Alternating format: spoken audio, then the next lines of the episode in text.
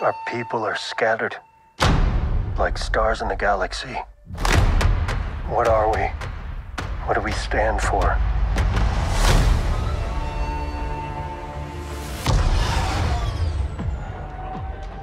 Being a Mandalorian's not just learning about how to fight. You also have to know how to navigate the galaxy. That way, you'll never be lost. Bienvenidos, fraguaseros, fraguaseras, bienvenidos a un nuevo podcast de la Faragua de Beskar. Estamos aquí para hablar ya del tercer episodio de la tercera temporada de, de Mandalorian, titulado El Converso, de Converter, el nuevo episodio de- del mando, que nos ha sorprendido bastante, algunos para bien, algunos para mal, vamos a comentarlo ahora. Eh, pero bueno, ha sido un poco diferente, ¿no? Igual a, a lo que nos tienen acostumbrados. Así que ahora vamos a comentarlo. Eh, para ello está aquí el, parte del equipo de la Faragua. Está con nosotros el maestro Chis, como siempre, Randir. ¿Qué tal, Randir?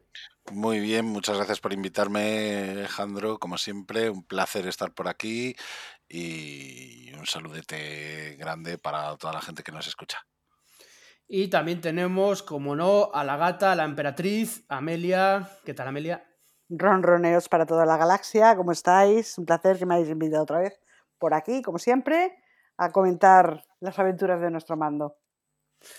Bueno, pues vamos, vamos a ello, ¿no? Y somos un po- unos poquitos menos, ya sabemos cómo, cómo va esto, ¿no? Que a veces, bueno, coincidimos más y eh, más personas, otras menos, por motivos de cada uno. Pero bueno, eh, entre los tres vamos a, a debatir este, este episodio diferente. Yo, como ya he dicho, me ha encantado, me ha gustado muchísimo. A mí personalmente, como ya dije mi crítica, la verdad es que me ha, me ha, me ha gustado mucho, es el que más me ha gustado de los tres, que llevamos poquitos, de los tres que llevamos de, de esta tercera temporada. Y me ha parecido bastante diferente, fresco, en el sentido también muy andoriano, ¿no? Como suele decir todo el mundo, eh, muy, muy por la línea de Andor, ¿no? Es, eh, yo también leía a personas que decían, joder, es que es la mezcla perfecta entre Mandalorian y, y Andor. Y, y a mí sí que me lo parece, ¿no? Porque te ofrece un- las claves, digamos, de, de la trama de Mandalorian, ¿no? De Bocatán y, y, Din Djarin y Grogu y tal.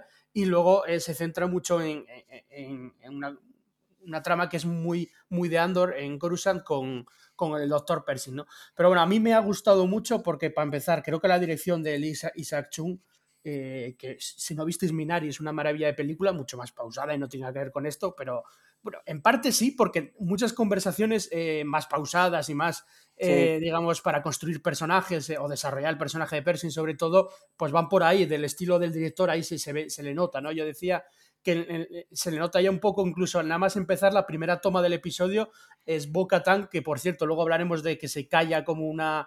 mm, como Sí. una. eso, eh, lo que vio, ¿no? Porque le pregunta para comprobar si él lo vio y Yarin no, no sabe de lo que habla y ella se lo calla, así que parece que tiene Y no, es planes lo, ocultos. y no es lo único que se calla.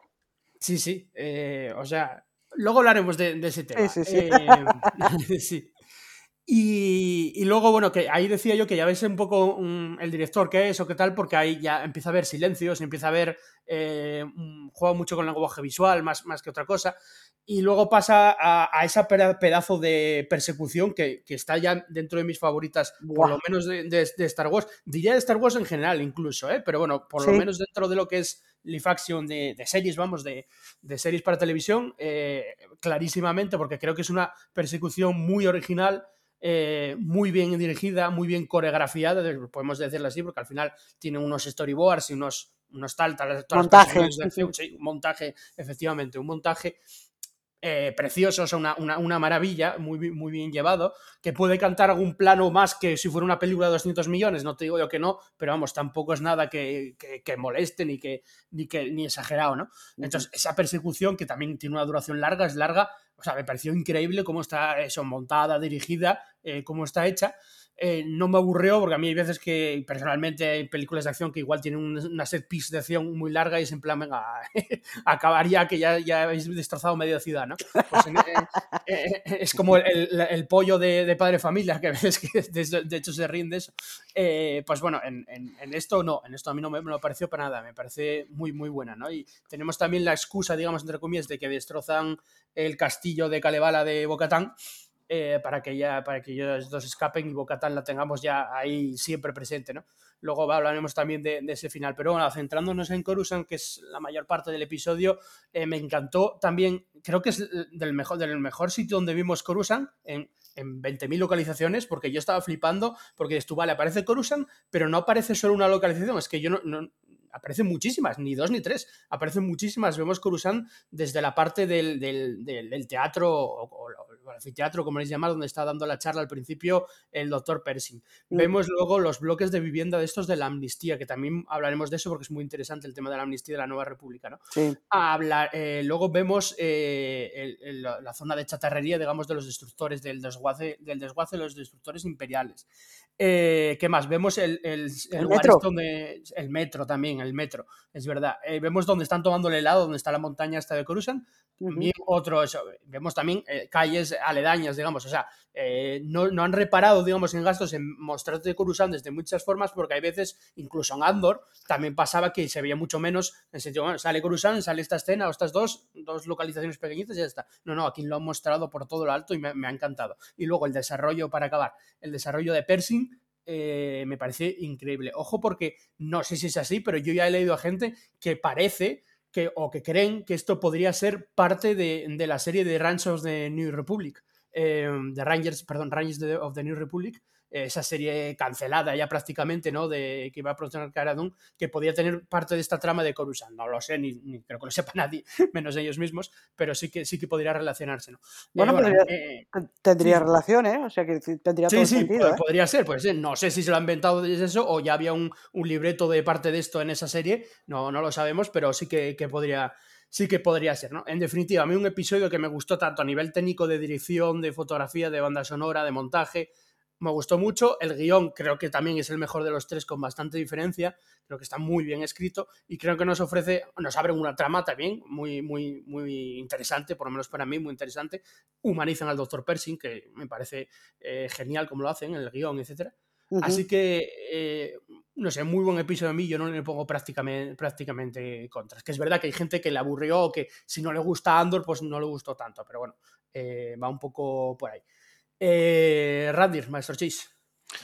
Yo creo que, es un episodio en el que claramente nos están diciendo que Gideon ha vuelto, básicamente. Básicamente. O sea, creo que es básicamente ese es el, propósito de, todo el episodio. Es decir, inicialmente vemos que aparecen cazas TIE interceptores, ya no, ya no estamos hablando de los TIE normales, sino de los TIE más puteantes que, que tenía el Imperio, ¿no? Aparte de los TIE Defender, con permiso de los TIE Defender, ¿no? del propio almirante Thrawn en una táctica que además recuerda un poquito a una que usó el gran almirante Thrawn en Rebels, en un capítulo de Rebels, que es primero persiguiendo con unos cuantos cazas a, la nave en cuestión, en Rebels era el fantasma, en este caso es la, la Gauntlet de Bocatán, la guantelete de Bocatán, y, y, luego, pues cuando ya parece que los tienen más o menos controlados, de repente desde delante aparecen 50 cazas más para, para, dar por saco, mientras los bombarderos están haciendo su trabajo y cargándose el, el,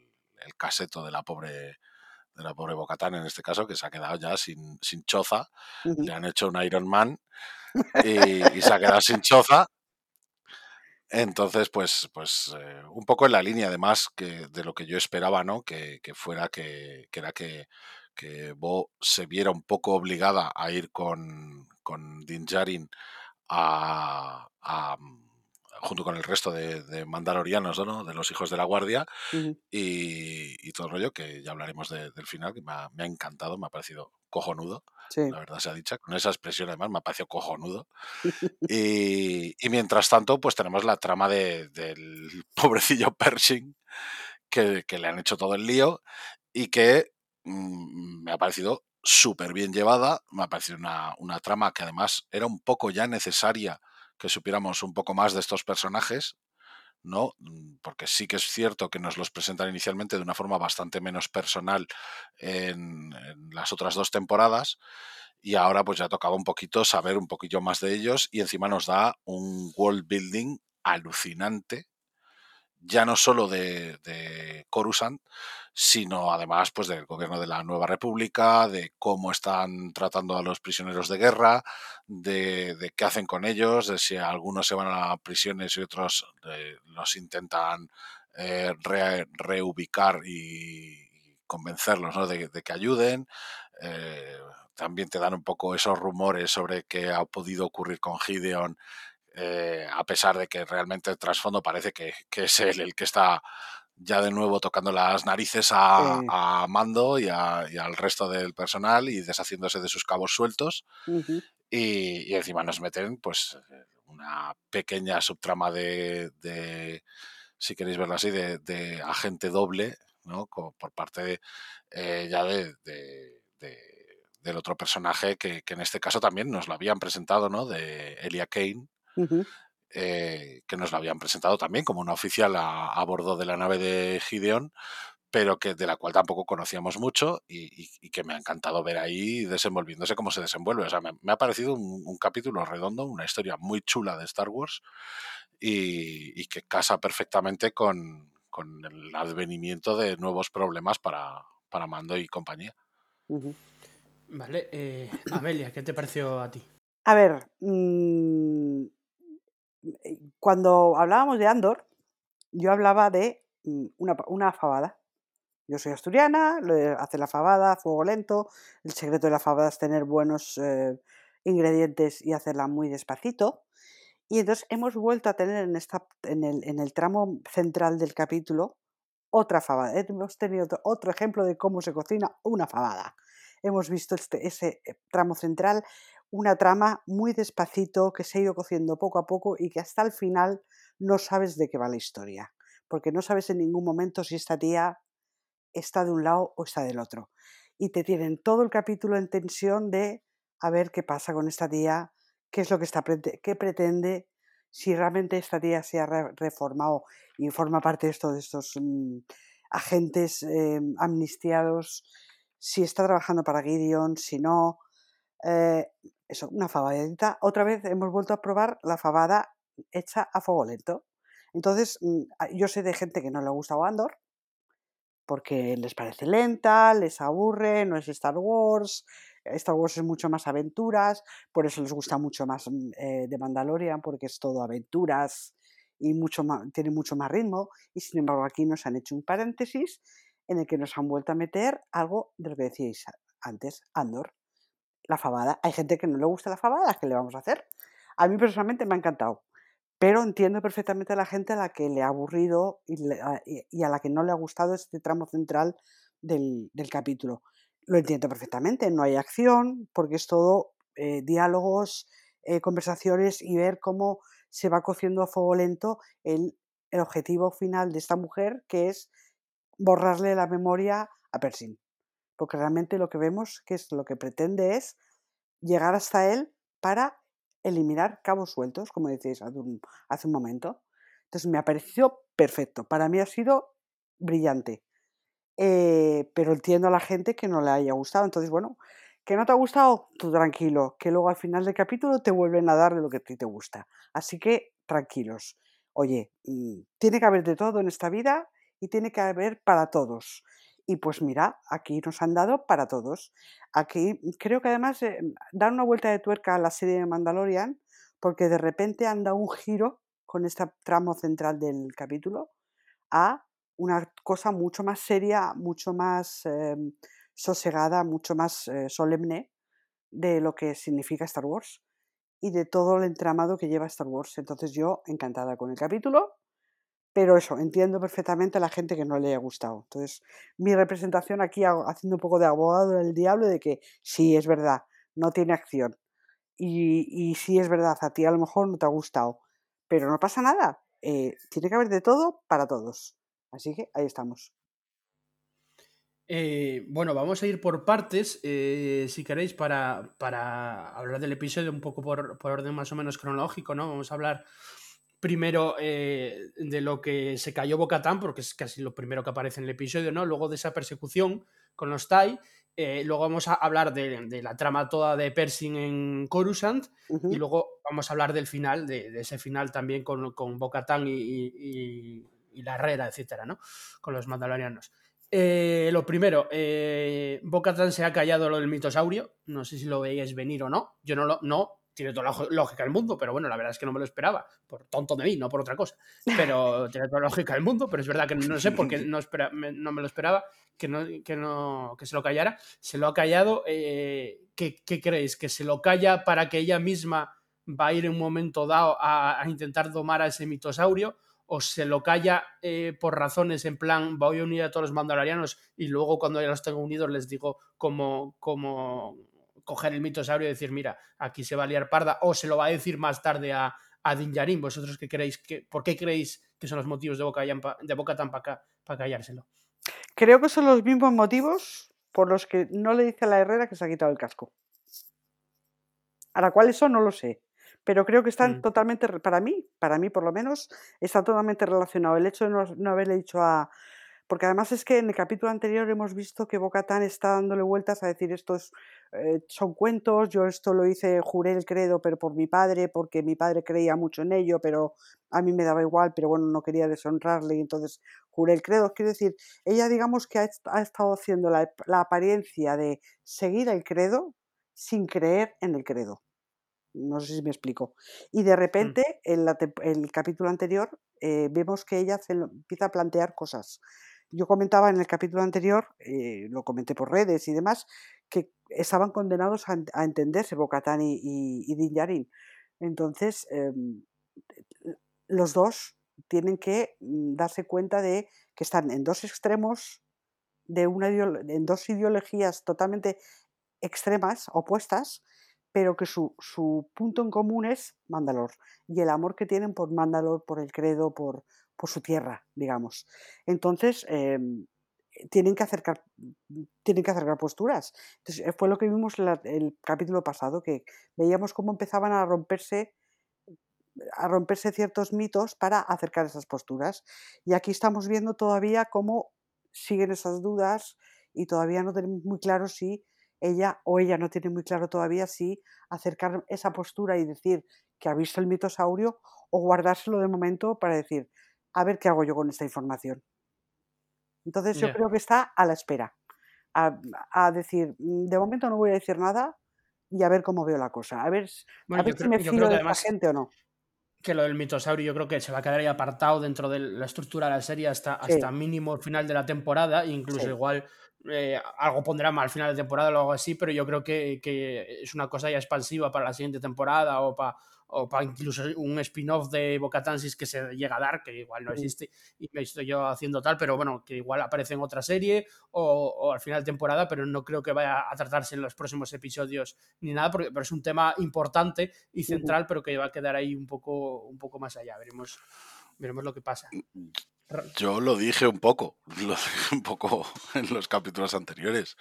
O sea, sí que es verdad que, que, lo del mitosaurio lo esperábamos ver todos ya en plan a lo grande. Yo creo, es algo que cuando te ofrecen este tipo de, de apariciones siempre quieres que, que, sucedan ya. Es un poco como lo, como lo de Thrawn, ¿no? Estamos todos ya diciendo, joder, mmm, Thrawn va a aparecer aquí, Thrawn va a aparecer allá, Thrawn va a aparecer en no sé dónde. Y yo creo que va a tardar en aparecer. Uh -huh. Pues las cosas buenas hacen de rogar, uh -huh. las cosas como son. Y aquí creo que ha pasado un poco lo mismo. Creo que, que además siguen en la línea de sorprendernos, ¿no? de, de, provocarnos expectativas que saben que nos van a dar en la patata y que, y que luego la resuelven de una forma que nos deja un poco con el culo torcido. Uh -huh. Entonces creo que siguen en esa misma tendencia. Eh, el por qué se calla, yo creo que es un poco lo que dice Amelia, pero también creo que es porque está a merced de las circunstancias ahora mismo. Uh -huh. O sea, ahora Bocatán ya la han sacado de su zona de confort, que era estar en su castillete y hacer las cosas a su manera, y ahora tiene que, que hacerlas de otra forma y, y, está un poco a la expectativa. Entonces sí que es verdad que por un lado eh, parece cauta, no parece actuar con, con, cierta cautela y con cierta precaución, pero no es menos cierto que, que, no ha mentido. O sea, desde que se ha bañado en las aguas vivas, al menos que nosotros hayamos visto, hasta que vuelve con Din Djarin a, al sitio donde están los mandalorianos, no se ha quitado el casco. Eso es verdad. Por lo menos. O sea, que pero lo que, no, mentir no ha mentido. No, sí, porque la, la, la, Pero sí que ha omitido que no ha, vi- que, que ha visto a un mitosaurio vivo. No, no, a ver, no, no, no, Nadie, le- perdón, nadie le ha preguntado, nadie le ha preguntado. perdón, Claro, claro. perdón. Sí. La Herrera le pregunta a Bocatán, ¿has jurado el credo? Y ella dice que sí. Claro, lo juró de niña. Y luego de preguntarle, tampoco he no, mentido. no, pero luego después de preguntarle si ha jurado el credo, le pregunta, ¿te has quitado el casco? Y ella dijo que no. Claro. No, pero le dijo, le pregunta que si se ha quitado el casco desde, desde que se bañó las aguas. Y se- No, se no, bañó- no, Desde no. que se bañó las aguas, sí, Sí. sí. Y se, bañó cuando sí. se metió a rescatar a, a Vale, Daddy vale, Yarin. vale. Entonces, claro, o sea, Claro. por eso, por eso digo que en verdad no, él, ella no, no ha mentido respecto al casco. Respecto al mitosaurio, nadie le ha preguntado. Puede considerarlo. Claro, claro, a eso, a eso me refería yo. O sea, yo, yo entendí que ella le preguntaba precisamente, además explícitamente, creo recordar que lo hace, ¿no? Que le dice, desde, desde esto te has quitado el casco y ella dice no. De hecho, a mí ya me parecía raro. y ya me parecía raro que no se quitara porque en la serie normalmente Bocatán no lleva el casco, menos cuando tiene escenas de acción. Claro, Y ya Claro. me parecía raro verla hablando con el mando en, en el caza y tal, con el casco siempre puesto. Y hostia, me, me estaba pareciendo raro porque ella normalmente se lo quita. Eh, A ver, Claro. le pregunta, ¿te bañaste las aguas? Lo estoy viendo. Eh, ella dice que sí, y te has quitado el casco desde entonces. Ah, vale, vale, vale, tenéis razón. sí. claro, Sí, sí, sí, tenéis razón, tenéis razón.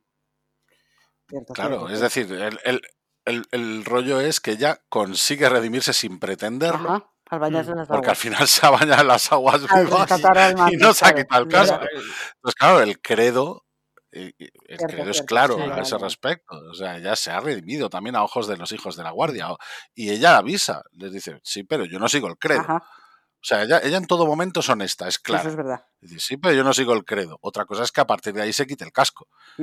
¿no? Y de hecho está muy bien también que, que la propia Armera le dice, puedes quedarte con nosotros todo el tiempo que quieras, aquí eres bienvenida, todo el rollo, cuando quieras irte, te piras y, Y ya está. y hasta luego y a quien se la de San Pedro se la Sí, bendiga, sí, bueno. básicamente. Bueno, vamos a hablar del- de la siguiente parte, digamos, que es la, la persecución esta que, que tiene con Time Interceptor. Yo Ah, quería qué dividir maravilla. esta parte en dos subpartes. Parece que ya mi profesor de sociales de, de- que decía oh, punto uno, punto uno, punto uno, uno punto uno, uno, uno punto. Bueno, Claro, la parte contratante de la Sí, primera parte sí. contratante es igual a la segunda parte Pues, contratante de la primera esta parte, parte contratante. la en dos partes. Una, una parte es, bueno, cómo está hecha o cómo, bueno, todo lo, lo que ahí sucede, que es una, una briguería, me parece a mí bastante. Y luego, eh, ¿quién, ¿quién manda estos Time Interceptor? Porque, Randy, no sé si tú das por hecho que es Moff Gideon. eh, es sí. verdad que hay un momento dado que Bo-Katan eh, dice esto no puede ser un caudillo im- imperial cualquiera o un señor de la guerra o cualquiera o algo así. Dice, Cierto, sí. porque, porque bueno, porque son eh, caza y además eh, incluso Din Djarin dice que los TIE Interceptors son mejores que los TIE Fighter normales eh, y Claro. luego al final em- empiezan a aparecer un, un montón más, o sea, no es alguien que tiene dos cazas, sino que tiene muchos. Y, y también se relaciona un poco con la conversación que hay luego en Coruscant con los- las personas que están en la amnistía, en el bloque de viviendas de amnistía de la Nueva República, en el que hay como un corrillo de, de rumores en plan, no, y dice uno, no, yo creo que Moff Gideon se escapó, no, pues dicen que está no sé dónde, o sea, no te dan, te dan como rumores de dónde está Moff Gideon porque como que nadie lo sabe, ¿no? Que hay rumores por ahí de que se escapó o lo que sea. Eh, pero yo no tengo tan claro que se ha movido porque, no sé, o sea, aunque haya escapado, que ya lo veremos, o, o como, haya eludido a la Nueva República, de repente, ¿por qué tiene tanto potencial, no? Eh, no sé. O sea, yo, yo ahí, o sea, ya lo sé que me estoy haciendo pajas mentales, pero yo ahí metería a Thrawn de fondo, ¿eh? Lo metería. No digo que vaya a aparecer, ¿eh? Ni nada.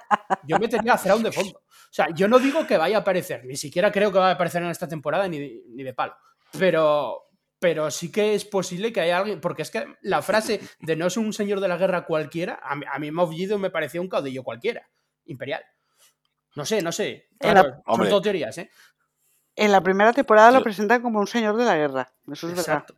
Pero. Y ahora um, nombra, dice exactamente, por lo menos es que lo, lo veo subtitulado en, en- en versión original. En el subtitulado dice Señor de la Guerra. Y en la primera temporada también dice Señor de la Sí. Guerra. Entonces parece que te está explicando, no voy a entrar en la sobreexplicación, pero que, que no creo que lo sea, pero parece que te está diciendo, eh, este tío, estos cazas no son de, Mo- de Moff Gideon porque es un señor de la guerra y esto no es un señor de la guerra. O que son de Moff Gideon que responde a alguien superior, que también puede pasar. No lo sé, ni lo, ni lo sabremos hasta dentro de unos cuantos episodios. Bueno, no sé. Eh, No sé, yo, yo si, si queréis mi opinión, a ver, la táctica coincide. En eso estamos de acuerdo. Sí. La táctica recuerda claro, a una que usó en Rebels, Sí, el sí. propio gran almirante sí. Pero aún así, yo creo que ahí estáis ya Sí, sí, tirando triplazos guays. estamos. Porque- Pero sí está No, Interceptor está- también. ¿Estáis? No, Porque, está. a ver, Eh, yo no. a ver, Gideon, sí, perdón. Gideon, vale, sí, lo consideran un señor de la guerra al principio de, de The Mandalorian. Pero está claro que no es un señor no, de la no, guerra no. común cuando el tío tiene acceso a los experimentos a los que tiene acceso, cuando el tío de repente despliega a los soldados oscuros y cuando, y cuando el tío claramente tiene una serie de recursos que el resto no tiene. Esto no quiere decir que a lo mejor Gideon no esté supeditado a alguien más. Sí, Eso es lo que sí. pienso yo. Eso no lo niego, lo porque yo. los recursos salen de algún Sí, sí, sitio. sí. Eso desde luego. Pero creo que sería muy precipitado asumir que, que aunque sea así, aunque después a la larga sea así. ¿no? o fuera así, creo que de momento es preci- precipitado asumir que, que Thrawn es el que está orquestando todo esto. Insisto, yo lo creo también, Mm. o en parte me gusta creerlo, pero siendo un poco más ya con los pies en la tierra, el villano de The Mandalorian es Moff Gideon. claro. Sí. Entonces yo creo que el que manda todo esto es Gideon, con unos recursos aparentemente enormes que pueden provenir de otra, de otro, entre comillas, caudillo, llámesele caudillo, llámesele almirante, llámesele gran almirante, Lo que quizás- o lo lo que que queráis, no- o lo que Lo que queráis. quizás no me gusta siendo Gideon, que evidentemente puede ser, sí, Gideon supeditado a alguien o no, pero, pero Gideon, lo que quizás no me gusta es que le den tanta bola, Gideon no apareció en este episodio, tanta bola o expectación a un persona, a un villano que ya sabemos quién es, que el actor ya está contratado, que el actor ya dijo que está. O sea, quiero decir, le están dando como una bola sorpresiva, algo que no es tanta sorpresa para la audiencia, por lo No, menos. pero yo- entrar. No, pero juegan con eso. Claro, es- pero Sí, a es, ver, es igual que, lo- que con lo de Percy. estamos viendo, es que hemos visto el capítulo, es que todo ese tramo central hemos visto todo el rato desde el punto de vista del propio Persin.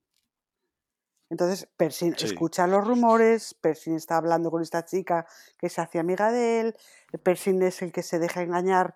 Es decir, estamos viendo todo desde el punto de vista de Persin que no sabe dónde está Gideon. Cree que está detenido, pero de repente empieza a escuchar rumores de que tal. Entonces, realmente, eh, este capítulo estamos viendo todo desde el punto de vista de Persin, de Mm. Persin y, de, y, de lo- y del propio Mando y Guatán. Entonces, eh, eh, me parece lógico que lo, que lo que lo traten así, aunque todos conozcamos ya a Gideon y sepamos que es el, el villano de la serie, conozcamos al actor, pero creo que es que lo han querido hacer eh, adrede, el hacerlo así, como, digamos, desde el punto de vista de cómo lo están viendo nuestros personajes principales desde su punto de vista, cómo lo están viviendo ellos. Nosotros Sí, ya, Sí, nosotros y, ya y no sabemos, solo eso. yo- nosotros ya sabemos que Gideon es el villano, sabemos quién es y de lo que es capaz, pero ahora mismo estamos viendo desde el punto de vista de ellos, para Mm. luego saber cómo van a actuar ellos después, posteriormente. Claro, pero, pero no solo eso. Es decir, hemos visto a Gideon que en la primera temporada mm, planificaba de una forma brutal. O sea, y sabemos que es un tío que, que es capaz de llevar una división de experimentos secretos, muy secretos, muy secretos y muy importantes. Que asumimos también que es él el que está detrás de esos experimentos, porque al fin y al cabo, pues las tropas de Nevarro, el no sé qué, todo aquello que vimos en, en las anteriores temporadas. Eh, y luego hemos visto pues que también estaba pergeñando y estaba con los soldados oscuros para capturar a Grogu. Es decir, el objetivo inicial de, de Gideon era Grogu y creo que sigue siéndolo, la verdad, Sí. creo que sigue siéndolo. Pero realmente hasta cierto punto en sí no hemos visto cómo planifica a larga, a, a gran escala. Claro. Y esto ya es una planificación un poco más a gran escala. Es decir, sabemos que han pasado X tiempo, que ha pasado, decía por ahí Fabro, no sé si se le malinterpretó o no, pero decía dos años, ¿no? Asumiendo que, que esto es así, eh, le ha dado tiempo a huir de la prisión de la Nueva República, le ha dado tiempo a volver a su flota, le ha dado tiempo a replanificar su estrategia, a hablar con su mandamás si es que lo tiene, ¿Eh? Y habla con su súbdita, y Elia. Claro, y a enviar a, a Elia Kane para que se ocupe precisamente del, del propio Pershing bajo los términos de la nueva república. Claro. Es decir, lo, lo que más me ha gustado es precisamente cómo construyen ese gobierno nuevo que por un lado está tan organizado y por el otro es tan eh, ignorante. O aparentemente ignorante de lo que pasa dentro del propio gobierno, ¿no? Dentro de la propia estructura, no del gobierno en sí, sino de la propia estructura que ha mm, que, que está propiciando. ¿no? Es decir, tienen ese programa de, de, amnistiados, tienen asignadas casas para los amnistiados, tienen una serie de cosas que se han hecho públicas, obviamente, porque todo esto lo conoce la gente. Joder, una de las cosas que más me ha gustado, por ejemplo, es en el momento en el que Pershing tiene que ir a hacer una prueba psicológica y el psicólogo es un droide. Maravilloso, por favor. Una especie o sea, de test. De, eh, Sí, es un test de Blade Runner, totalmente Blade Runner. Claro, es como el test de Blade sí, Runner, sí. pero en vez de hacérselo una persona o un alien, se lo hace un droide. Que es lo que más me alucina sí. a mí. O sea, eso me ha parecido genial. La burocracia que les come. Mm. Sí. Claro, para, para, darte a entender que los recursos que tienen, aunque sean muchos, son muy limitados. Mm. También mencionan, por ejemplo, que la, que la Nueva República todavía está desarmando la flota de la Alianza Rebelde. Uh -huh. Sí. Es decir, eh, que a pesar de todo el tiempo que ha transcurrido, te están dando todos estos detallitos para ponerte en contexto y expandir un poco el contexto de una forma más amplia, como lo hacen las novelas uh -huh. y como lo hacen los cómics, porque realmente todo esto, este tipo de cosas, lo hacen las novelas y los cómics. Sí. En las series van siempre un poco más al meollo de la cuestión. No se paran a hablarte un poco de todo este contexto para que tú entres por el aro y digas, ah, vale, es que después del imperio lo que pasa es esto. Claro. O sea, eso no lo conoce el, el, común de la gente que no lee cómics ni novelas. Mm. Y, y, como espectadores normales y corrientes tampoco conocen el gobierno de la nueva república como tal. Y no saben de qué va, no saben en qué se diferencia al gobierno imperial. Insisten varias veces en que no, no, es que esto ya no es el imperio, hombre, no estés tan tenso, ¿no? Le dicen muchas veces a Pershing, Sí. ¿no? Incluso el, el Pershing cuando eh, está yendo a los apartamentos y se encuentra allí a, a los notas bebiendo y, y, le invitan a unirse a él, el tío va con, con, suma cautela como diciendo, no quiero que me hagan bullying. Mm. Exactamente. ¿Sabes? que, que, también te da que pensar, ¿no? Y, e incluso toda esa, todo ese tiempo que pasa, porque parece que pasa bastante tiempo entre que conoce a Elia, o más bien e, Elia se presenta ante él, ¿no? Uh -huh. Y él la reconoce, y, y, luego ella le manda las galletas, y luego él eh, empieza ya a pensar un poco, o sea, empieza, em, empiezan a quedar, por así decir, empiezan a juntarse, y ella pues va de buen rollo a decirle según qué cosas que él necesita oír para tener más confianza, para que en su puesto de trabajo, que eso sí que se me pareció muchísimo a Andor, sí. ¿no? El, el, en su puesto de trabajo, él mismo piense que no está haciendo lo suficiente y que no sé qué. Es decir, al final no deja de ser. Perdón. Claro, y donde, vive. vive es igual y, que lo de, exacto. de, de donde sí, vive. Sí. Eh, bueno, no sí, sí, es súper parecido. Eh, ¿Cómo se llama? El, no me acuerdo del personaje de Andor. Sí, Karn. Eh, sí. Muy parecido a donde, a donde vive Cyril. Claro, o sea, al final a, a, lo que yo voy es que, que eh, todas las, toda la trama que nos han presentado de Pershing no solamente es para conocer el destino que cabe esperar al pobrecillo doctor, que pobrecillo, ¿vale? Sino que además nos sirve para contextualizar para la gente que no lo conoce todo el tema de, de la nueva república, cómo lo está gestionando y sobre todo dentro de esa nueva república, cómo los propios señores de la guerra imperiales más listos, como puede ser Gideon, esté, insisto, mm, bajo la, el liderazgo de otra persona, ¿no? Pero cómo esos señores de la guerra son capaces todavía, ya no solo de amasar recursos a costa de, de la propia Nueva República, sino también de influir en ciertos aspectos de la propia Nueva República. O sea, hay, otra, hay otro momento que me encanta, que es cuando aparece el edificio de la ópera, que ya no es de la ópera. Mm. O sea, que es el mismo, con los mismos planos que, que en el episodio sí. 3, solo que ya no es la ópera, ya es un sitio donde está el, el, hombre, el Pershing, diciendo, no, no, es que yo quería ayudar a la gente, pero me liaron, no, yo no quería salir, pero me lié, sí. básicamente. Entonces está muy guay que tras el tema de, de por qué empezó a, a, Quiero decir, da mucho contexto de sí. A ver, ¿no? yo, me parece un episodio empezó, necesario tal, en ese sentido, en el que, en el que tú, te, eh, lo que dice Rander, te establece lo que está pasando en ese tiempo en la Nueva República. Estamos en, en Coruscant, en un sitio central, donde te establece el contexto de todo lo que está pasando eh, con, con, este gobierno y con, lo, y con, los ex imperiales, ¿no? Porque el concepto de la amnistía y tal, creo que está, está muy bien llevado. Yo, es verdad que entiendo las críticas, pues de la gente, si no le gustó Andor, es difícil que te guste este episodio, salvo el comienzo. ¿no? Claro. Eh, eso yo, yo lo entiendo, si no te gusta Andor, no tal.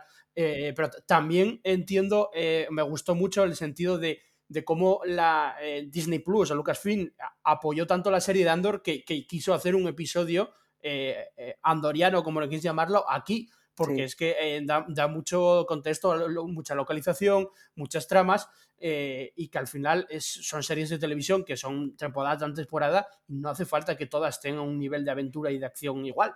Quiero decir, y luego el siguiente episodio o el anterior pueden tener mucha más acción y aventura. Y además, me gustó mucho cómo está montado y estructurado el episodio, porque es verdad que no hay prácticamente acción en Coruscant, pero acabas de tener una, una, una, persecución de 10 minutos donde se han dejado dineros, porque es una cosa, es cara, o sea, es, cara, se han dejado sus dineros, su, su, CGI, su tal, porque es totalmente fílmica, totalmente cinematográfica. Esa, esa persecución no es un caza que persiga otro caza en la atmósfera y ¡pum! No, no, estamos hablando de un enjambre de cazas de Interceptor, estamos hablando de unas acrobacias brutales, estamos un montaje espectacular para luego, porque saben que le ofrece esa acción, porque saben que luego no va a haber esa acción. Entonces, eh, creo que deberíamos estar todos muy contentos en ese sentido, que es verdad que a alguien no le gustó la trama de Pershing o de Coruscant, tenemos esta. Y luego ya veremos cómo convergen, ¿no? Yo quería preguntar cuál creéis o quién creéis que es la, la intención de Elia Kane de esta ex oficial imperial de comunicaciones que parece, como dice Randy, que es doble agente, ¿no? Es totalmente lo que parece, que es eh, como de, la nueva república, pero a la vez eh, está trabajando para seguramente Gideon. Bueno, seguramente no casi, porque en el, Previously te lo dicen prácticamente. este es el Previously, ya te lo dicen, ya, te lo dicen con, con antelación, ¿no? Es en plan de, ¿no te acuerdas de este personaje? No te preocupes. Te lo voy a recordar. ¿No te acuerdas de este personaje trabajaba para Moff Gideon y de repente en el episodio pasa esto? Pues, pues eso, ¿no? Entonces, eh, ahora no sé qué cuál creéis que es la intención, porque ahora a Persim, cuando le sube la energía, digamos, en, la máquina esta que le meten, en el desollamentes, eh, no sé si es para matarlo o no. No, no para, borrarle la memoria, está, está eliminando cabos sueltos. Supongo que está eliminando cabos sueltos. Claro. Por cierto, me descojoné, pero me descojoné cuando está hablando con el Mon Calamar y le dice: ¡Es una trampa! ¡Es una trampa! Eso está hecho a posta y eso es buenísimo. es buenísimo. Es buenísimo. Sí, de hecho, me, me, moló mucho también cuando, o sea, porque aparecen varios Mon Calamari, varios Twi'lek, varios alienígenas y todo el rollo. Pues me gustó mucho que eh, aparte de la conversación que tienen esos gerifaltes cuando Pershing sale de dar su discurso en la ópera, mm. que aparece también un Mon Calamari que, que, aparece además con la piel súper brillante como si se hubiera dado aceite. O sea, me, moló mucho por la diferenciación que tiene luego con el resto de Mon Calamaris normales que ya van más, o sea, que son más... Es que mola mucho cuando, se distinguen dentro pero de la este especie, mola mucho, o sea, cuando por lo menos no te claro, al mismo rodeano siempre, al mismo Mon Calamari. Sí, pero, pero pero ya no es solamente porque se diferencie la especie en sí, porque sea un fenotipo diferente, mm. ¿no? Sino porque además eh, parece como que es más elegante, más noble, más aristocrático. Está más ¿no? cuidado, de que, exactamente. De que vaya así aceitado el hombre, ¿no? que es como en plan de, pero ¿y este? Lo decía de la persecución, pero de todo el episodio se han gastado los dineros, porque la, el nivel de localizaciones que hay en Coruscant, eh, el nivel de alienígenas, porque salen eh, un montón conocidos y un montón desconocidos en el tren también el alienígena ese grandote que no se mueve porque evidentemente no puede moverse casi, pero que es una pasada como está eh, maquillado y, diseñado. Eh, y luego aparece un, montón más con unos maquillajes y unas prótesis eh, brutales por todos lados. Es que me gusta mucho que haya esa vida, ¿sabes? Porque te da, te, da, te sumerge mucho en. Yo, yo, de verdad que fue. mira que en Andor sale Coruscant en casi todos los episodios, pero en este fue el que más me sentí en Coruscant. En, oh, mira, no estoy aquí, luego voy allá, luego. O sea, como que tiene vida continua, ¿no? Es que me pareció muy fílmico. Yo no sé cuánto costaría, pero seguramente sea de lo más costoso que hayan hecho en, en The Mandalorian en, en general, ¿no? Eh, Yo quisiera destacar también, eh, a nivel de diálogos y de, de guion, detalles, detalles tontos, porque realmente no van a ningún lado. Pero me han encantado detallitos, por ejemplo, cuando van en el taxi, en el taxi eh, Pershing, hay un mm. momento en el que el taxista le habla del de, Mantabok de Malaster. Que es una referencia directísima, al parecer, a un libro de consulta de roleplay que se llama Coruscant y los mundos del núcleo. Me pareció maravilloso. Y luego tiene más detalles, porque luego tienes eh, ¿cómo es? Eh, habla del, del Bendo Day. Me ha encantado. Sí, la orden los días de la semana. Mm. No, no, son, son los días de la semana, pero están basados en eso, sí. O sea, y el Town Day. Son los días de la semana. Towns Day, Bendu Day son como lunes, martes y miércoles. Son los días de la semana. Me encanta. De... Eso, eso me, me parece un tal. Y luego, el detalle es, por ejemplo, la música. Yo no sé si os disteis cuenta la música es maravillosa todo el episodio, pero cuando están hablando, eh, comiéndose el helado ahí donde la montaña está de Humate, Hmm. que va a tocar Percy Sí. y tal, hay un momento que está sonando la marcha de la resistencia del episodio Sí. 7. Sí. No, la, la música es una pasada. Y en el tren, Sí, una sí. lo que su- la, pasada. suena, la que suena en el tren cuando están a punto de, de saltar, eh, ese, ese tema me encantó. Es un tema que suena ahí Sí. que me encantó. Y, y al final, cuando, cuando está metido en el desollamentes, suena un- una música muy parecida a la del Palacio de Java, a la del. Sí, Suena una música, no es la misma, no es la misma melodía, pero sí que, sí que suena muy parecida con esos instrumentos, ¿no? Como xilófonos o no sé lo que y luego por último yo quisiera destacar, eh, hay un detalle que además nos lo marcan, nos lo deja muy, muy remarcado en el plano, que es cuando Pershing va a hablar en, en- en, eh, cuando está hablando ahí en el, foro, eh, cuando va a hablar de su madre, precisamente que va a contar la historia de que su madre murió de cáncer y tal, o del corazón o no sé qué, eh, Sí. se toca la oreja. Sí. Y Y, se calla. sí. y se calla y luego empieza a hablar de la madre, y dice, no, mi madre y tal, fue por eso por lo que yo me dediqué a la ciencia y demás. Pero es que cuando duda en decirle al droide psico, este psicólogo, que está decepcionado con la nueva república, que es una de las preguntas que le hace el droide, Se vuelve vuelve a tocar la oreja. vuelve a tocar sí. la oreja y Sí, sí, sí, sí, es verdad. entonces Sí, yo creo que ahí, Yo, creo que miente, miente en las dos ocasiones, porque ahí lo que parece es que tiene Eso como un tico tal que lo tiene mucha gente que cuando mienten ha- hace lo- ha- se toca la oreja o una ceja o lo que sea. Así que lo de la madre Eh, sí. mm, no lo tenemos que poner en Sí, sí, seguramente esa mentira. Yo creo, yo creo que, que es que al- el personaje de Pershing lo construye muy bien. Es que el guion para mí es muy bueno por muchas de las cosas que estáis diciendo.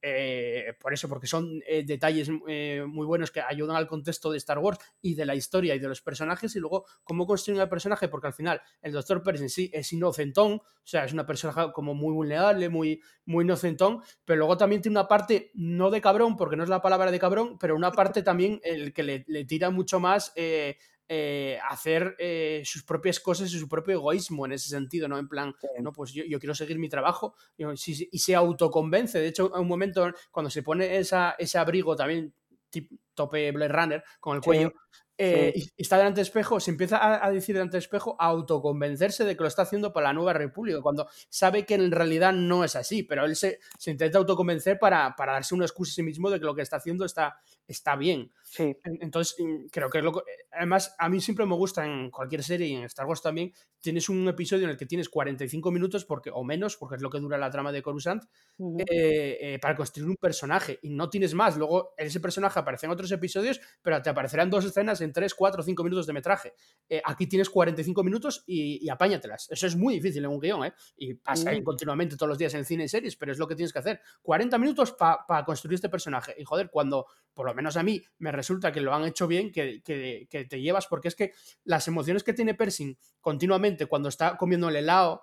em, eh, y toca la montaña, cuando se ríe y lo pasa bien con, es- con, esta, con esta chica, con Elia, Cuando- Elia Kane. Cuando va en el cuando- metro, mira por la Sí, ventana. eso, y sonríe. eh, Entonces, Sí. ahí, ahí, eh, es una construcción de personaje que, que encaja y no es, no es gratuitamente, eh, que, que son momentos visuales, que es lo que yo igual achacaba al anterior episodio con sobre explicaciones. Aquí son visuales. Aquí nadie dice, eh, Pershing, te estás riendo porque lo estás pasando bien. No, mira y se está riendo y ya tú automáticamente como persona que adulta que eres o normal, pues dices, coño, lo está pasando bien o, o se está Sí. emocionando o lo que sea. Esos Sí. momentos Yo visuales me creo, gustan. yo creo que hay momentos, yo creo que hay momentos en los que eh, es lo que tú dices, él se autoconvence de que puede hacer más, pero porque siempre ha estado rodeado de gente que hacía más, Claro. yo creo, y, y se flipa. O sea, es como cuando está en el tren y dice lo de "Mm, vaya Townsday, ¿eh? Como en lunes, plan, ¿eh? bueno, ya trabajaremos en, ya trabajaremos en esto, sí, como en plan de venga, chaval. Mm, O sea, una cosa es que no estés ahí mm, nervioso porque la gente sospecha si estás ahí mirando para todas partes, sudando nervioso para arriba y para abajo. Y, y otra cosa es que ya te vengas arriba y te flipes en plan, mm, venga, tranquilo, ¿sabes? En plan de relájate, ¿sabes? Pero claro, es que, es que yo creo que es un personaje, eh, además lo, lo dejaba entrever un poco en The Mandalorian, Mm, cuando ya, ya en la primera temporada, cuando Din Djarin rescata al niño, Sí, rescata a Grogu, y, y Pershing le dice, no, no, no me dispares, no me dispares, por favor, no sé qué. Como en plan de, "No- le gusta la violencia, no está hecho para la violencia, y, y todo ese rollo, él lo que quiere es hacer sus investigaciones y, y todo ese rollo. Luego que se autoconvenza de que es para el bien común y todo el rollo, pues eso ya es más así precisamente por su historia familiar que acabamos de conocer en este capítulo. Bueno, que hay que poner en barbecho, pues yo creo que Pero, claro. a saber lo que dijo de verdad. Sí, pero bueno, o sea, a lo mejor es la típica que dices para que te amnistien y te concedan esa, esa oportunidad, ¿no? Esa segunda oportunidad y no te manden a, a, no sé, a, al planeta este donde estaba eh, donde estaba Mayfield picando chatarra, ¿vale? Pero, pero dentro de lo que cabe, al final no deja de ser una posible motivación que, que puede ser perfectamente real, Ujú. ¿no? Para el personaje, para, para hacer lo que hacía. Y, O y sea, luego le dan también, los recursos y, y le convencen de que está haciendo el bien. y luego también Y luego me gusta, que no. me gusta mucho el, el metalenguaje que tiene esta parte del capítulo de la burocracia, de lo Sí, sí. complicado que es una transición que lo sufrimos todos. Mira, nosotros aquí en España esto- somos los tres, estamos los tres aquí de España, pero bueno, en cualquier país del mundo es, es extrapolable. Nosotros sufrimos una, yo a mi edad, pues yo he sufrido, he, he- he sufrido, no, no lo he sufrido, pero bueno, he conocido, digamos, la, la- el, el franquismo, el- el- la dictadura. Mm, Y he, sí, he vivido toda la transición y sé sí. perfectamente lo complicado que es transicionar de una dictadura a una democracia. Entonces aquí estamos viendo un poco lo mismo. Estamos viendo el paso del imperio a la nueva república y lo complicadísimo que es a nivel burocrático eh, pasar de una cosa a la otra y que no es fácil y que no siempre aciertas y no siempre lo haces bien. Por mucha buena intención que tengas, no siempre aciertas. No es llegar a la nueva república y ya es todo maravilloso. un, Me pareció, un- me pareció un guiño genial. A mí me parece un gran apunte, Amelia. O sea, Sí, la comparación con, con esta o, o cualquier otra dictadura que pase sí, a una democracia me, Pero pare- aquí, la me parece totalmente. Mm, me parece todo el tema un buen apunte porque es verdad. O sea, la, la transición nunca es fácil en este sentido y, y- y es verdad. Y es verdad que mucha gente le aburre estos temas, estos contextos, digamos, porque solo quieren una aventurilla en ese sentido, pero Mm, joder, le da mucha vida al universo como Andor, que tiene muchas escenas básicas del universo de Star Wars, o sea, de, del día a día de, de Star Wars. eh, creo que está muy guay porque expande mucho el universo y, y es en el medio donde se puede hacer en series. En una película tú no puedes hacer esto, pero tienes que ir al, meollo en dos horas, ¿no? Eh, pero en las series es donde hay que hacerlo, no igual que se hacía en cómics y novelas.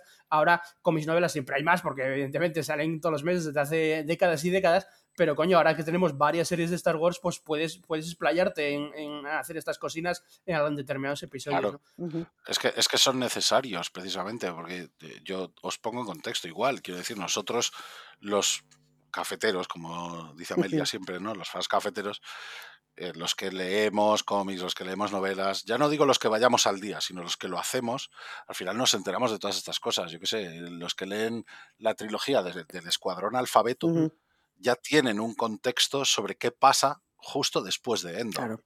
O sea, justo después de la batalla de Endor. Y ya sabes por dónde van los tiros. O sea, ya sabes más o menos qué es lo que pretende hacer Mm. el, el gobierno de la Nueva República. Los que hemos leído Consecuencias, la trilogía de Consecuencias, también sabemos un poco de qué va la vaina. ujú, Pero una persona, y, siempre pongo el mismo ejemplo, pero una persona como mi chica, que esas novelas ni las conoce, o sea, la- las ve en la estantería porque las tengo en la estantería, pero en la puta vida las va a coger y se va a poner a leerlas. Entonces, para una persona que desconoce todos estos temas, que los plasmen directamente en una serie Mm, eh, de Star Wars, habiendo visto única y exclusivamente todo el material audiovisual de, de la saga, eh, creo que les hace mucho bien para contextualizar y para que ellos se den cuenta de que, de que eh, no, la cosa no va solamente de pegar tiros y de jajajiji y de que Baby Yoda mueva un- Una manita, sí. una cosa con la mente. En este episodio Claro. ni, ni- bueno, aparece, pero nada. O sea, ni, ni- ni- ni Claro, se ve casi. quiero decir, Mm. creo, creo que son muy necesarios este tipo de episodios. y Ya lo comentábamos también en las otras temporadas, ¿no? Que la serie en sí, o sea, cuando solo existía The Mandalorian como serie live action de, de Star Wars, Mm, que la serie en sí era muy como las novelas, porque te ponía en contexto, porque contaba cosas que solo se contaban en novelas, pues se paraba a hacer este tipo de, de apreciaciones y tal, y sigue en la misma línea. Entonces a mí me parece mm, muy reseñable este capítulo precisamente por eso, porque coge un personaje que inicialmente considerábamos muy secundario, sí. que lo habíamos visto aparecer de forma mm, muy marginal en los primeros capítulos eh, de, de- de Mandalorian y, y luego en la segunda temporada una vez en forma de holograma, ¿no? Sí. Y que ahora realmente parece que iba a tener más peso del que, del que podía, podíamos esperar, pero al que luego también lo retratan como alguien prescindible. Por, precisamente por lo que pasa al final con, con Kane y como ella, mm, una vez está en el, en el desollamento, es el, el pobre hombre, ¿no? Ella coge y aumenta el voltaje a lo bestia hasta el límite, con, el pretexto de no, no, es que es mi amigo y todavía.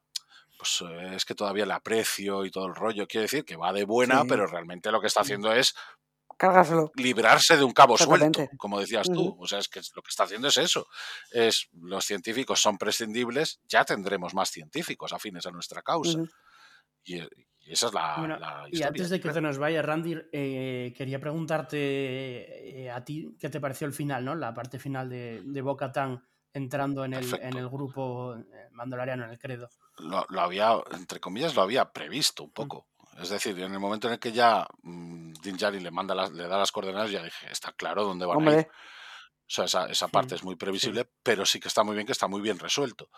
En el sentido de que eh, al final es, es lo que comentábamos antes, ¿no? O sea, vemos como Din Djarin lleva las aguas, o sea, lleva una muestra de las aguas, la prueba que, que todos estábamos esperando, la coge al principio del capítulo, llega allí, la otra mete las aguas en, la, en el La fragua, este y, y en la fragua y ve que son las aguas, y dice, son inconfundiblemente son las aguas de, vivas de, de Mandalor, es decir, has estado allí. es curioso lo de las aguas porque de- desde luego sin duda lo que da a entender es que esas aguas tienen algo especial, que es lo que le da al Beskar precisamente su particular toque, ¿no? Es la sensación que da. Hombre, si, si, eh, ahí estaban las minas de Beskar, precisamente, las aguas tendrán una cantidad de mineral ahí de- del copo Oye, bendito. y, la, y la Herrera no se sorprende nada, ¿eh? Entonces, o sea, lo echa y claro. dice, no, sí, es verdad, está redimido. No se sorprende nada. a Sí, mí me sí. queda un poco en plan, no sé, no te sorprende, Lo que- es que... Lo que me ha molado mucho es el rollo de que eh, cuando llegan, Paz Sí. todavía tiene ese, ese rollito con él de, Sí, de verlos y encima, claro, llega con Bocatán, que es una apóstata, y Paz Vizla sí que es muy recto en ese Incluso aspecto. después. Parece como que Incluso parece después. como que le jode. sí, no, claro, y después cuando como le, que le le jode. redime, sí, sí, cuando le redime hay un plano de él en plan eh, que está todo el Sí, mundo sí. tocándole a- por el Sí, hombro. sí, y todos bienvenidos de Sí, sí, nuevo, sí, Dean, bienvenido, no sé qué, y él está ahí en plan, Mm. "Venga, tu puta No, madre, putas no estará, muertas, no estará muy, hija de puta, muy contento, no estará muy contento. tienes la espada de mis ancestros, hija de puta. eh, No estará muy contento Paco con el, con el tema de casco, porque sale- salieron los caraconos, ¿eh? Es el episodio que salen los Sí, sí. caraconos a los lados con esos cascos, cascos de Hasbro caracono, que parece que cogido un, ca- un casco de Hasbro y lo aplastaste por los lados y que, Son queda cereanos, como la, la cabeza de Stewie, o sea, queda ahí. son cereanos, son cereanos, son mandalorianos, pero de la raza, de la especie de Sí, cereano. sí, sí. Pero bueno, sí, es verdad que al final es lo que queda. Y ahora, a mí lo que me gusta también es que mm, él tienes un lienzo en blanco para el siguiente episodio. ¿Qué va a aparecer en el siguiente episodio? Ni- no tengo ni la menor, ni la remota idea. No, ahora ya sí que, ahora ya sí que no queda nada de los trailers tampoco, creo. Bueno, no, no ¿O sí? empecemos, que seguro que queda algo. No, no sé, no, no lo he analizado, pero siempre que, No sé, decimos esto, algo siempre pero, queda algo. pero siempre, sí, sí, pero siempre nos la Perdón. Pero sí que, sí que está muy guay el hecho de que. Sí. Sí, sí. sí, sí. Termina, termina. Termina, termina. No, no, no, di, di, di, di, di, di. ¿Qué no, no digo que de los trailers, que yo recuerde, queda lo de Grogu. ¿El qué de Grogu? En, el Templo Jedi. El templo Jedi. Ah, bueno, sí, mira, por ejemplo, sí, sí, el flashback, vaya. El flashback del templo ya de Grogu, sí, sí. Por ejemplo, sí, sí. No, a ver, es que no me acuerdo del creo que trailer. no queda. Pero yo, yo creo que puede, puede quedar alguna cosa más. ¿eh? Yo de los trailers siempre, siempre pongo algo más. Son escenas pequeñas, pero, pero sí, pero es verdad. Eh, si se centró mucho ahora en el Dr. Pershing y tal, igual hay otro episodio centrado en Grogu, ojo. Eh, no lo sé cuándo, pero, pero puede pasar. Eh, todavía te quedan los episodios de Filoni. Eh, que coescribe Filoni. Eh, bueno, eh, nada, eh, Randy se nos tiene que ir. eh, Sí, yo me marcho ya a la Biblia. así que Así que gracias. aquí os dejo conversando. Gracias, Randy. rematando la jugada. gracias. ¿no? Gracias a vosotros, Gracias, Randy. chicos, como siempre, por contar conmigo. Y, y nada, vamos a ver qué nos ofrecen en el siguiente capítulo. Que, que esto, la cosa empieza a ponerse interesante. Y el siguiente capítulo ya es mid-season. Sí, sí. Sí, a lo tonto. sí. Así que a ver, a ver qué pasa. Lo tonto, lo Sí, tonto. sí, estamos ahí. Venga, gracias Randy por, este- por estar con Venga, nosotros. Un saludo, un abrazo, chao. Pues a mí, eh, viendo hoy el capítulo de los Mandalorianos, que vemos ese plano que veíamos también en, el- en el, en el tráiler que, que a nuestro maestro inquisidor mm, le gustó tan poquísimo de ver a los a los mandalorianos ahí de, de, de, de, de Los cascos. pacotilla.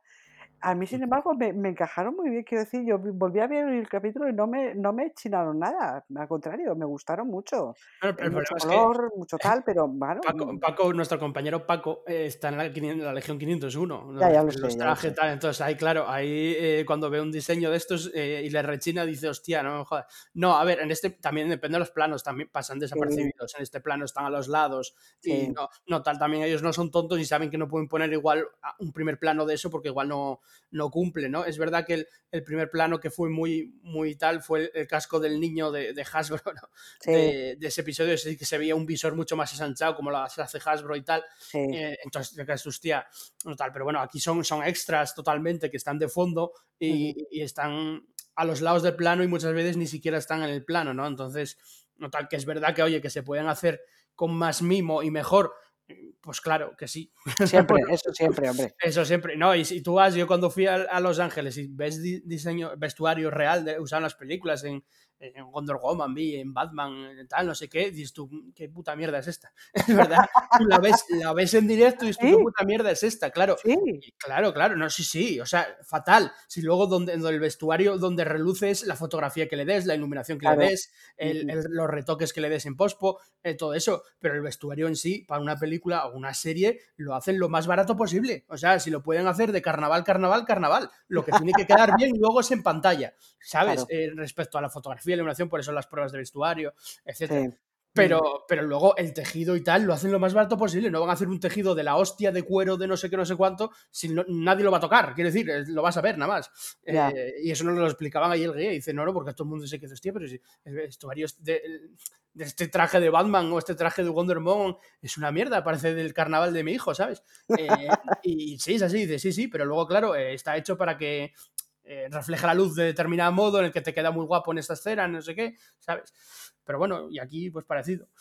Pero bueno, eh, nada, recapitulando así un episodio, la verdad es que, pues eso, no sé, yo creo que ha sido magnífico y, que nos han dado un episodio muy caro en el sentido de un alto nivel de producción, alto nivel de guion. También es verdad que es el primer guion que no solo escribe John Favreau, lo escribe con, con No- Noah Clur, eh, o. Clor, no sé cómo se pronuncia.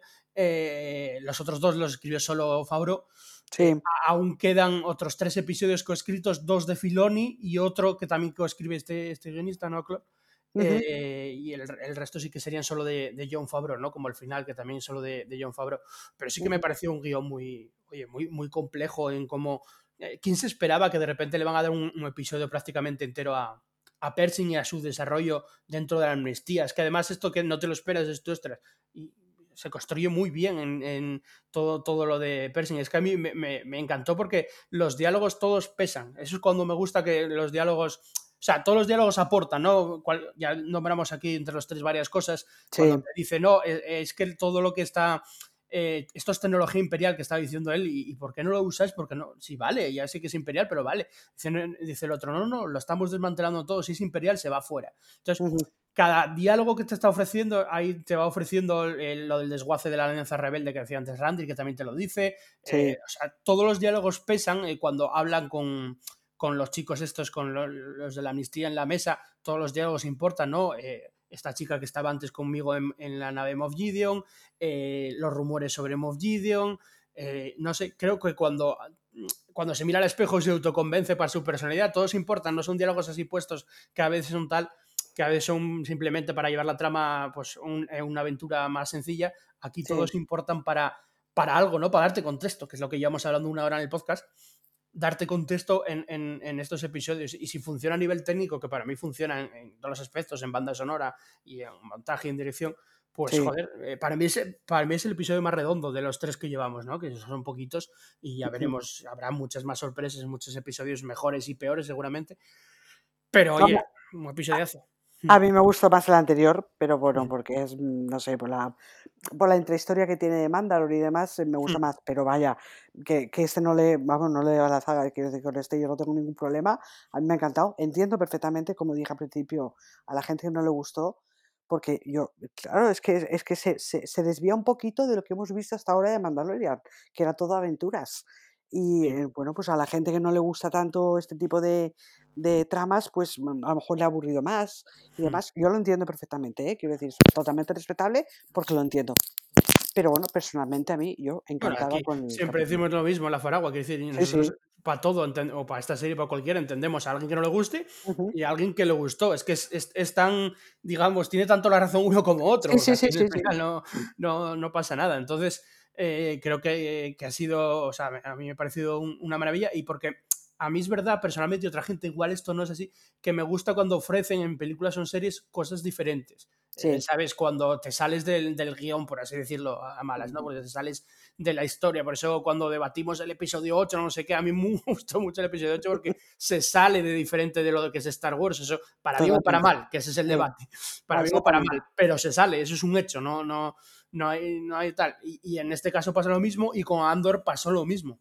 Ujú. Sí, Entonces, sí, sí. eh, y bueno, y en The Bad Batch también pasa lo mismo, que normalmente en The Bad Batch hay episodios eh, pues más ligeros de aventuras y de repente te da uno de Crosshair adulto o más tal, en, el que, en el que también se sale un poco de la línea y esos son los que a mí me gustan porque, bueno, porque me gusta cuando ofrecen unas experiencias diferentes, ¿no? Entonces, bueno, eh, no sé, ¿algo más que comentar eh, por ahí, Amelia? No, yo creo que lo hemos comentado todo en general. Yo no tengo nada más apuntado aquí. Mm. Y yo creo que, que- que hemos hecho un buen desgrane del, del episodio. Creo que ha sido en general un episodio muy interesante. Creo que da mucho lore y que da Sí. mucho. eh, que ofrece muchas posibilidades a futuro. Mm. Te ofrece varias vías de, de- de lo que puede suceder a futuro, tanto a nivel de, mm, de la historia de Mandalore, de la historia de Din Djarin, Bo-Katan y demás. eh, te puede enlazar también con el tema de Gideon y del Imperio, la Nueva República y cómo se están eh, cómo mm, se, se está manejando a ese nivel eh, la galaxia. Eh, me ha parecido muy interesante en ese aspecto. Entonces me, me quedo con esa idea de todas la- las posibilidades que, que abre. Yo creo que abre diferentes, que va a haber, esto es una teoría, ¿eh? no tengo ni idea, como diferentes tramas a lo largo de ocho episodios, porque está, vale, la trama central, que es la de Din Djarin y Bo-Katan y Mandalore, Sí, ¿vale? que esa más o menos es la, la central de, todo, de toda la serie, de toda la temporada. Y luego está esta trama de Coruscant eh, con Elia Kane, que seguramente la veremos más, sí. con Moff Gideon, que seguramente en algún momento interactúen juntos, ¿no? Eh, Ujú. tal, o Percy, no sé cuánto, si le han borrado la memoria, no sé cuánto el pobre lo veremos más, pero bueno, Mm, eh, toda esta trama. Y luego yo creo que van a abrir un, no sé en qué episodio, si el siguiente o el quinto o el sexto, pero eh, van a abrir una de Grogu, porque yo creo que se queda un poco sí, eh, de Grogu y ya sabiendo, eh, me acordé ahora por lo que tú dijiste, sabiendo que va a haber un flashback de, de eso, ¿no? Ya que salieron los trailers, yo creo que va a haber un episodio centrado en Grogu. eh, no sé si lo van a relacionar ya con Ahsoka o con algo así, pero lo de Filoni, por ejemplo, está claro que los episodios que coescribe Filoni no creo que toquen la trama de Coruscant y de Moff Gideon y creo que Mm. se va a ir más por Grogu y por, Seguro, eh, por sí. eso, claro. Entonces, yo creo que va a haber más o menos tres tramas eh, ahí que luego se mezclan eh, diferentes y a mí me también me gusta eso, ¿no? Porque si solo son aventuras de la misma trama, a mí me parece demasiado simple. A mí cuando hay diferentes tramas, eh, en Andor pasaba lo mismo, pero mucho más marcado, ¿no? Eh, diferentes tramas que luego, luego se unen o se entrelazan. Sí. eh, y, y a mí eso me gusta, esa estructura me gusta. Por eso digo que este episodio es muy de Andor. Y si es así, lo que estoy más o menos contando, que no lo sé si será así, también, ojo, porque el Mandalorian parece que está bebiendo un poco de la estructura de, de la propia Andor, ¿no? Eh, al final, en Lucasfilm, yo creo que, aunque no, evidentemente, no, el guionista de Andor no, no es el de Mandalorian, todos beben un poco, se preguntan entre ellos qué pueden mejorar y, y, joder, preguntarle a, a, una persona como Tony Gilroy, que es un guionista súper experimentado, eh, creo que al final beben de ello, porque sabemos que en Star Wars hay mucha gente que eh, venera a, a Filoni, ¿vale? Sí. Y, y a veces a mí me parece desacerbado, lo, como hemos comentado varias veces, incluso con, con, con Randir, ¿no? Que sí que Filoni aporta mucho al lore, que es una persona que sabe mucho de Star Wars y que aporta muchísimo. Sí, nadie pero lo hay más duda. gente. Ujú. Claro, pero hay más gente que sabe escribir mucho mejor y él es el primero, si le preguntas, ya lo dijo varias veces, que él tiene que aprender de directores de cine y de guionistas experimentados para, Claro. para dirigir. De hecho, mucha gente, cuando le dicen van a dirigir la próxima película de Star Wars, Taika Waititi o quien sea,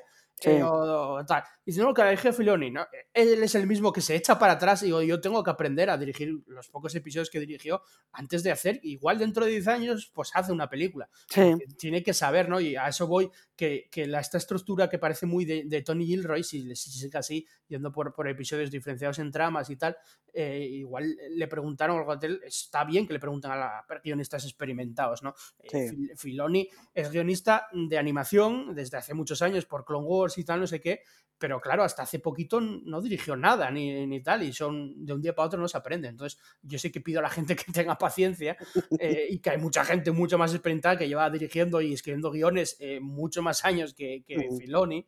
eh, y de los que a Filoni puede, puede aprender. Igual que ellos aprenden del el lore que sí que tiene en su mente el propio Filoni. Exactamente, sí, Claro, sí. sí. Él, él lo que puede aportar es eso. Claro, sí. Y luego lo demás, pues eso, hacer tablas, hacer tablas hasta que puedas el día de mañana a lo mejor pues te dé por dirigir algo personalmente, pero de momento que haga tablas, que está muy bien donde está. Y a ver, no le quitamos mérito ninguno a Filoni, pero además de él está Jennifer Colbert, está el propio Fabro, Sí. está un montón de gente detrás que también está aportando su granito de arena para que podamos todos disfrutar de esto y ver el resultado. Mm. Hay Y, que- y me gusta mucho que, por cierto, no lo menciona casi, que es el episodio cuando lo, lo dirige Lee Isaac-Chung, cuando meten a directores, que además son directores eh, que lo petaron, en, este, tuvo unas cuantas nominaciones a Oscar, no sé qué, pero que son eh, pequeñitos en el sentido de que dirigen solo pe- pequeñas películas indies o muy pocas Sí. películas y, y los meten a franquicias como Star Wars, eh, también pasa a veces en Marvel. Em, los meten y, y algunos funcionan mejor, otros peor, lo hace muy bien, lo tanteé muy bien la, la- Lucasfilm o Marvel, lo, lo hace para si funciona darle más episodios o incluso Claro. una película, ¿sabes? Porque, oye, te gusta, te estamos metiendo, no es lo mismo dirigir una película indie con un, un ese presupuesto que de repente tengas una persecución aquí de repente de 10 minutos con CGI, con cómo manejar el Mm. montaje, es muy difícil, ¿no? Es muy complejo y es muy diferente. No, no, no, no estás rodando en un tal, tienes que dirigir cosas que no existen, por así decirlo, mal y pronto, ¿no? Eh, Yo de esa persecución, de esa persecución de principio, me quedo sobre todo, porque toda la persecución es maravillosa, pero me quedo con el giro final que hace Bocatán Sí, moviendo una de las alas del, sí, sí. sí. del guantelete para darse la vuelta y enfrentar a. ¡Oh, maravilloso! Es que es súper dinámica y cuando Oh. bajan y se crea el- la gravedad, cuando su- sube Eh, el, droide, ya, eh, sí. o sea, es súper dinámica porque suben, van para atrás otra vez a, a- a perseguirse de nuevo, eh, van por los acantilados, suben, bajan, la cámara se mueve, ponen una cámara que me encantó, hay un plano que ponen la cámara en, en el pico de una, Sí. del ala de un TIE Interceptor, son Sí. dos, tres segundos, pero que, que me encantó. Esos detalles a mí me encantan porque además dan, o sea, yo me ofreció una persecución de Star Wars como hacía muchos años que no veía, o sea, me pareció eh, una persecución, digo, de naves, o sea, de Sí. aérea, ¿eh? Sí, Eh, sí, aérea. Y me pareció, joder, eh, cinematográfica, quiero decir, como- como dice, que, que es verdad que, que si fuera una película se pulirían aún más algunos, algunas tomas, pero me da igual, o sea, una, una, una persecución en live action con, con un montón de time interceptos, un guantalete mandaloriano, eh, joder, y una El N1, N1, hostia, no, maravilloso. eh, joder, una maravilla. Y además, yo cuando empezó la persecución sí que creí que iba a ser mucho más simple. O sea, que iba a ser un par de incertos que, bueno, dos minutillos, los derriban y para casa. Sí, no, no, y se complicó ahí, o sea, se, muy bien, muy Ah. bien, la verdad. maravilloso. Maravilla. Bueno, pues nada, eh, nada, ya hemos acabado este podcast eh, por hoy. Eh, nos hemos quedado, Amelia, tú y yo, nada más.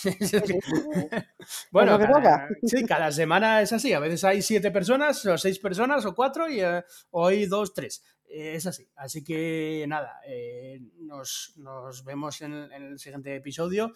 Eh, acordaos, bueno, de seguir todas las redes de la Faragua de Vescar, que no voy a nombrar todas, pero bueno, el canal de YouTube, que vamos a tener el directo como todas las semanas, de, hablando también de este episodio y también hablando de Bad Batch, el episodio de esta semana, y el podcast de Bad Batch, que ya acaban de grabar también aquí Randy y Amelia. Eh, escucharlo en iBox, en Spotify, en Google Podcast, en iTunes, donde queráis, y etcétera, ¿no? Así que muchísimas gracias a todos los oyentes que, que no, toda la semana nos están dando, eh, poniendo comentarios sobre el episodio en el Twitter de la Faragua y en el, en el podcast, en Spotify, en iBox, también comentándonos el episodio. Muchas gracias por, por escucharnos semana a semana. Sacaremos enseguida el, el hilo de fraguasidades. Sí, también los hilos y, y lo de siempre. Los que ya nos, nos tengáis fichados, ya sabéis que siempre, todas las semanas, los directos, podcast, hilo, etcétera. Eh, gracias, Amelia, por estar con nosotros aquí. No, comentando gracias a ti, un placer estar aquí. A ver si, porque en los, en los últimos capítulos no voy a poder participar por temas laborales, pero bueno, aquí mientras se pueda, aquí estaremos para cuando queráis. Perfecto, pues, pues nada, nos despedimos ya de, de este, de este podcast y nos escuchamos ya también en la semana que viene en el cuarto episodio, como dijo Rander ya, la mid-season ya, como pasa el tiempo, de la tercera temporada de Mandalorian. Un saludo y Frog Lady os acompañe.